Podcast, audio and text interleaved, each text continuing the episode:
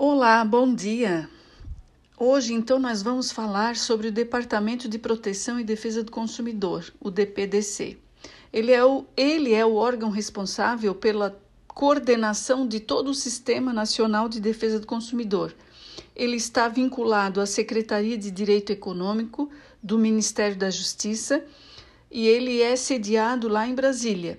Ele tem as suas atribuições é, estabelecidas pelo Código de Defesa do Consumidor, lá no artigo 106, e também no decreto 2181 de 97, que é o decreto que regulamenta a Lei 8078 o Código de Defesa do Consumidor.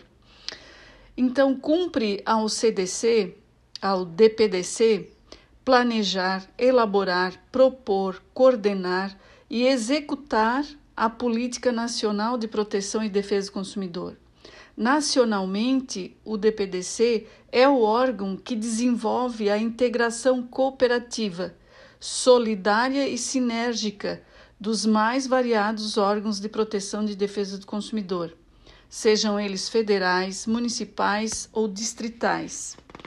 É, no âmbito dos estados, municípios e Distrito Federal, a criação dos órgãos é, especializados, os programas especiais e entidades civis voltadas à proteção e defesa do consumidor conta né, com incentivo, com amparo é, do Departamento é, de Defesa do Consumidor. É, ele é um órgão também de consulta. É, vamos supor se o PROCON tem dúvida em agir em, determinado caso, então o DPDC ele oferece esse suporte né, para o coordenador do PROCON para ele agir é, e, inclusive, além de, de, consultivo, ele é um órgão de apuração é, quanto aos questionamentos que lhes, que sejam encaminhados. É, ele, ele deve, na verdade, é um dever do DPDC é, prestar a orientação é, relativamente à matéria de consumo, especialmente no tratamento de questões com repercussão nacional. E aí ele entra. É, não existe hierarquia entre os órgãos né, é, federais, é, estaduais e municipais.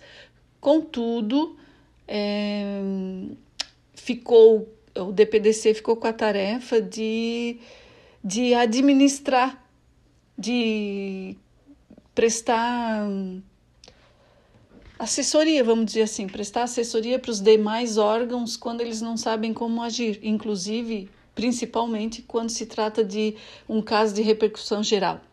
Ok? Então por hoje é isso, amanhã nós temos mais.